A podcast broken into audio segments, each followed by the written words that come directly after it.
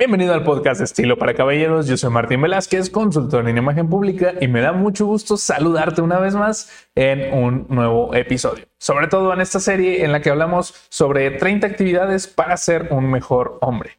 Y el día de hoy toca actualizar nuestro currículo. Así que manos a la obra. En este momento, si vas escuchando el coche, solamente ten presentes las ideas que comentaremos y posteriormente actualízalo porque no sabes cuándo puedes llegar a necesitar.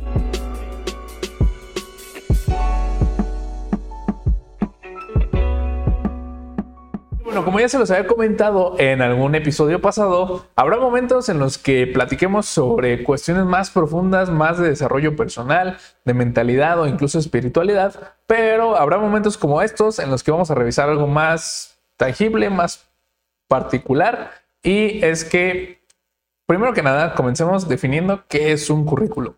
Si es que tú todavía no tienes uno. Bueno, un currículum básicamente es un resumen profesional tanto de las actividades, empresas o lugares donde has trabajado, pero también demuestra la capacitación profesional con la que cuentas tanto certificaciones como habilidades y esto le permite al reclutador, que es la persona de cualquier empresa que se encarga de buscar al personal indicado para cubrir los puestos abiertos, a la persona que mejor venga para el equipo. Así que un currículum debe ser muy puntual, muy específico, pero al mismo tiempo debe estar bastante completo. Debemos de mantenerlo actualizado porque no sabemos cuándo vamos a conocer a esa persona indicada que va a funcionar como networking o algún tipo de conecte para algún puesto en específico. Entonces, qué mejor que ya tenerlo listo y poder compartirlo a la brevedad. Y básicamente vamos a revisar primero la correcta estructura de un CV. Es decir, cómo deben ir apareciendo primero que nada tus datos. Porque creo que aquí puede llegar a generarse una confusión con, respecto a este punto. Que por cierto, cabe mencionar que vamos a aprovechar al máximo este episodio porque tengo un amigo muy cercano que está justo en un proceso de, búsqueda de empleo y está siendo asesorado por un experto en el tema, por lo cual nos hizo favor de compartirnos su currículum, que pues voy a estar censurando ciertos datos, pero lo voy a estar comentando para que puedas tú entenderlo y adaptarlo como mejor te convenga. ¿Vale? Entonces, vamos a comenzar. Y lo primero que tiene que tener sí o sí tu currículum es tu nombre para que sepan quién eres. De esta manera agregamos datos de contacto, celular, habitualmente, correo y posterior a los datos de contacto vamos a comenzar especificando qué tipos de puestos o áreas son las que nos interesan. En este caso, mi amigo está enfocado en el área de marketing digital, ventas, Facebook Ads y todo esto. Entonces, por ejemplo, definió Media Buyer, Trafficker Digital, Performance Specialist y paid media. Entonces, esas serán como las áreas donde él desea desarrollarse. Después seguiremos con un perfil profesional. El perfil profesional es básicamente cuáles son tus estudios, cuáles son los resultados mm, o, perdón, las certificaciones como más importantes que tienes. Breve puntuación de tu experiencia, es decir, tengo un año o dos o tres o cinco o los que tengas eh, manejando más o menos este tipo de actividades. Es decir, esto no puede ser más de un párrafo, estamos hablando de cuatro o cinco líneas como máximo, para poder después de ahí pasarnos a habilidades técnicas que pues realmente aquí podemos ir mezclando según sea el caso específico de, pues, de los puestos que pusimos en un inicio. Habilidades técnicas vamos a ser puntuales, por ejemplo, en este caso, diseño de estrategias de marketing digital y paid media. Google Ads, Facebook Ads, estudios de mercado para generación de leads, audiencias B2B, B2C, que pues vaya, son términos y abreviaciones muy específicas del área donde él se, se dirige, pero esto permite ver justamente al reclutador que sabes de lo que estás hablando, que entiendes el concepto y vaya, la jerga que se utiliza de manera interna y que pues realmente vas a ser un, un buen elemento, además de obviamente proyectar lo que puedes aportar. Después viene la parte de experiencia profesional, en la cual comenzaremos desde la más reciente hasta la más antigua. En este caso, comenzaremos mencionando la empresa, qué puesto teníamos y las responsabilidades que teníamos justamente o que llevamos a cabo de manera diaria. además de una breve sección donde pondrás dos, tres logros importantes que conseguiste dentro de esa empresa. Esto se repite para dos, tres empresas. Eh, personalmente y también, al menos por lo que estuve platicando con él, no se recomienda que se exceda de este número porque en realidad pues ya llega a ser en muchas ocasiones experiencia pues vaya vieja, por así decirlo, y en caso de que no, no sea tan pasada de años, el problema radica en que entonces estás brincando demasiado de empleo en empleo. Entonces, como que tampoco es un punto favorable. Tres sería como lo ideal que podríamos estar manejando. Si no tienes experiencia, por ejemplo, en este caso, en ninguna empresa, lo que puedes hacer es incluir alguna certificación o algún curso donde tuviste algo práctico y mencionar obviamente que, fue a través de, de, una certificación, pero incluirlo de esta manera o algún proyecto incluso donde no necesariamente cobraste algo de dinero, pero que sí llevaste a cabo ya de manera real. Entonces podremos incluir esto. Y después de esto nos pasamos a la sección de idiomas. Preferiblemente, por ejemplo, lo más común que se pide es inglés. Entonces, especificar qué nivel de inglés tenemos y sería la opción de modificarlo, es decir, no poner inglés básico, medio, avanzado, sino preferiblemente poner inglés B1, B2, eh, lo que sea, el nivel que, sea que manejes o que también consideres que se requiere para la vacante, pero pues obviamente eh, no mentir porque los filtros se encargarán de sacarte si es que lo haces.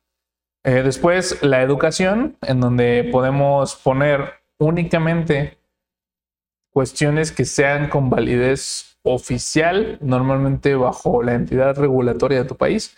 En el caso de México es la SEP, todo lo que esté registrado ante la SEP.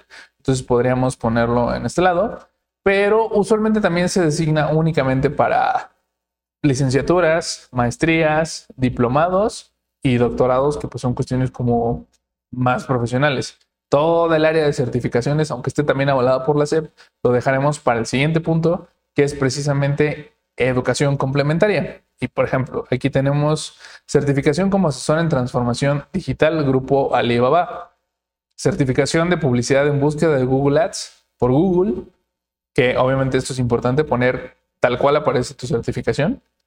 o también otro punto importante es no lo pongas si no tienes manera de comprobar esto. Y seguido de la empresa que lo otorga y el año en el que la obtuviste por ejemplo, certificación de video de Google Ads, Google, eh, Facebook Ads, Facebook, Ads, perdón, para ventas, Facebook Ads avanzados, eh, certificación de metodología Inbound Marketing, HubSpot Academy. Entonces, esta es más o menos la estructura que tendríamos que ir manejando. Ya ahorita, aunque vayas manejando o haciendo alguna otra actividad, me imagino que ya vas más o menos pensando conforme al currículum que tenías anteriormente ah, pues sí se parecen esto, no, no se parecen aquello, etcétera. Entonces, ahora vamos a ver siete consejos de manera puntual, claves para tener un buen CV. Y son cuestiones generales, pero que aportan muchísimo. Por ejemplo, el primero de ellos es enfócalo directamente al área donde vas, a los puestos específicos que quieres, como vimos en el caso de mi amigo, que eran muy particulares, pero sobre todo en caso de estar como guiándote por dos puestos o dos vacantes diferentes en términos generales, por ejemplo, justo puedes a lo mejor estar viendo cuestiones de marketing, pero a lo mejor también tienes experiencia y te gustan las ventas. Entonces, en este caso, divide tu CV, genera uno para cuando te vayas a postular para las vacantes de ventas y genera otro para cuando te vas a postular, por ejemplo, para las vacantes de marketing. De esta manera, obviamente será todo más focalizado. Porque, por ejemplo, tú ponte a pensar, no le cuentas de la misma forma lo que te pasó a un familiar, a un amigo o a tu pareja. obviamente la esencia es la misma y la idea va por el mismo lado, pero en realidad no termina por ser exactamente la misma forma en la que lo comunicas, lo transmites. Entonces es algo similar. A pesar de que tu experiencia y, las habilidades y los logros que has tenido son idénticos, no van a cambiar de uno en otro, los puedes comunicar de otra forma. Aunque luego también, obviamente, existen personas que a lo mejor tomaron muchas certificaciones que la mitad a lo mejor te sirven para marketing y la mitad te sirven para ventas. En ese caso también por eso es valioso tenerlo pues dividido, ¿no? Segundo consejo, elimina la paja, es decir, cosas genéricas, cosas que no aporten y que sobre todo sabes que todo el mundo pone, ¿no? O sea, por ejemplo, mm, líder, ¿no? O sea, ¿qué rayos significa ser un líder? Mejor especifica en ese punto, por ejemplo, capacidad para guiar y manejar a grupos de hasta 12 personas, si es lo que tuviste a tu cargo, ¿no? En la orientación y, conseguimiento de objetivos eh, bajo ciertos KPIs, ¿no? por ejemplo. Es algo que está saliendo de momento. Obviamente tú siéntate, piénsalo de mejor manera y actualízalo para quitar estas generalidades. Y también dentro de este punto también actualiza certificaciones que pues a lo mejor están viejas y renovaste o definitivamente quita las que ya vencieron. Sobre todo, y aprovechando el ejemplo de, mi amigo, eh, las certificaciones en el área digital suelen caducar bastante rápido, entonces como las empresas todo el tiempo están actualizando políticas, métodos, plataformas y todo esto, entonces a lo mejor normalmente ya de dos años ya no sigue siendo igual de válido como lo fue en su momento. Ahora, actualiza el formato. Y es que este es un error súper común que incluso yo lo llegué a cometer. Que usualmente buscamos CV en Internet cuando vamos a hacer nuestro primer currículum. Y lo primero que vemos son imágenes de estos como un poquito más genéricas donde del lado izquierdo vemos como un poquito de diseño y en la parte derecha ya vemos como toda la información. Bueno, pues no es como que no funcionen, pero realmente hay una mejor manera de hacerlo. Y más o menos es esta estructura que a lo mejor sí la has visto, porque en su momento también, cuando fue la primera vez que hice un CV y todo, los llegué a notar, pero pues yo lo veía y decía, la verdad, que aburrido, que pesado, que tedioso, que, que X se ve, ¿no? Y también a lo mejor llega un punto en el que te tratas de, de, de vaya, guiar por la estética en el sentido de quiero que quede bonito, ¿no? Que, que, quede llamativo, que quede diferente. Y es completamente válido tratar de distinguirse en ese punto, pero realmente la realidad es que eh, los reclutadores tienen muchísimas solicitudes. Entonces, a ellos pues, pocas veces te van a prestar tanta atención por un currículum bonito si es que de todos modos no tienes la información necesaria o que ellos están buscando. Así que es preferible tener algo tal vez más sobrio, pero que sea funcional. Ahora, siguiente punto, actualiza o sustituye palabras por números. ¿Qué se refiere esto? A que, por ejemplo, no es lo mismo, y tomaré el caso de un ejemplo de mi amigo, que no es lo mismo decir conseguí vender más de lo que estaban acostumbrados, ¿no? O incremento de ventas, así a secas, ¿no? Contrario a lo que puso él, que es incrementé el ticket promedio de venta en 15 veces su valor. Ok, ya es medible, ya es específico, ya es una guía más, vaya, eh, enriquecedora para el reclutador porque sabe específicamente lo que lograste, ¿no? O por ejemplo, el retorno, el retorno de la, inversión general, que se le conoce como ROAS en el mundo del marketing. Este, obviamente, entre más alto sea, pues mejor, porque significa que estás ganando más dinero. Pues no vas a decir, obtuve un muy buen ROA en la empresa donde estuve, ¿no? En el caso específico es que puso generar un ROAS de 2.25 sobre la inversión publicitaria. Es decir, que, digamos, se multiplicó 2.25 veces lo que ingresó como, como presupuesto de, publicidad. Entonces, este tipo de segmentos son los que hay que aprovechar para, digamos, presumir todo lo que podamos en lo que hemos logrado, ¿no? Entonces, ah, por ejemplo, algo muy puntual y específico en mi caso, también eh, conseguí un patrocinador para la empresa con la que laboro, pero pues no es lo mismo decir eso, justo, ah, conseguí un patrocinio para un evento, ¿no? Que, por ejemplo, en este caso, eh, por el giro en el que se encuentran, fue un patrocinio bastante considerable porque fue de más de 100 mil pesos. Y pues no es lo mismo decir, conseguí un patrocinio con un valor de superior a los 100 mil pesos. Son como 5 mil dólares. Entonces, eso es un punto importante y es mejor transmitirlo de esa forma. Ahora, siguiente punto, verifica la ortografía. Es un punto que no está en discusión. Eh, verifícalo con cuantas personas puedas, que lo revisen, alguien que sea experto en ello o que te pueda ayudar. Si tienes duda, obviamente búscalo en Google, lo que sea, pero sí cuida mucho este apartado, porque pues finalmente estás eh, guiándote hacia un lado profesional y pues se supondría socialmente que un profesional sabe Entonces, eh, cuidar ese punto. Ahora, sexto consejo, cuida la estética. Y estamos hablando, ya sé que les dije que utilizan un formato sencillo, sobrio, pero dentro de la sobriedad también hay cierta estética. Y a lo que me refiero es que no es lo mismo tener un currículum donde la letra es Arial 6, que está todo chiquito, todo amontonado, porque no supiste elegir tus palabras, y a lo mejor mandaste, nos ha pasado, o sea, justo en la empresa donde, donde me encuentro o donde estoy laborando, han llegado para eventos donde tenemos que presentar a un ponente currículums de 50 hojas. Que, o sea, ¿por qué? ¿Sabes? Entonces, no, no hagan eso. O sea, sean muy específicos, cuidadosos con lo que hacen y, y no importa el formato que tengan, puede hacerse, lucirse a través de la estética, ya sea porque dejaste un tamaño de letra legible, porque no está muy saturado, porque es claro, porque es específico. Entonces, sáquenle provecho por ese lado.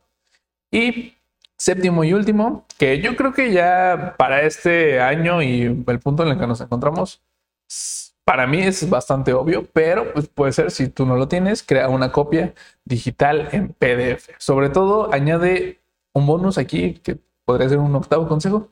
Añade un enlace a tu link LinkedIn y que de esta manera, cuando el reclutador lo vea, que lo reciba por correo, podrá dirigirse directamente a tu perfil profesional, pues para conocerte un poco mejor. Entonces, si ten una copia eh, física, si es que tienes que llevarlo, no sé, no me ha tocado la verdad nunca ese formato, pero pues también tenlo listo para mandarlo en cualquier momento. Aprovecha los servicios, por ejemplo, en la nube. En mi caso, este, lo tengo en iCloud y tengo, un, tengo una carpeta completa de documentos personales donde precisamente está mi currículum. Cuando lo solicitan o algo, directamente de ahí se pueden ver.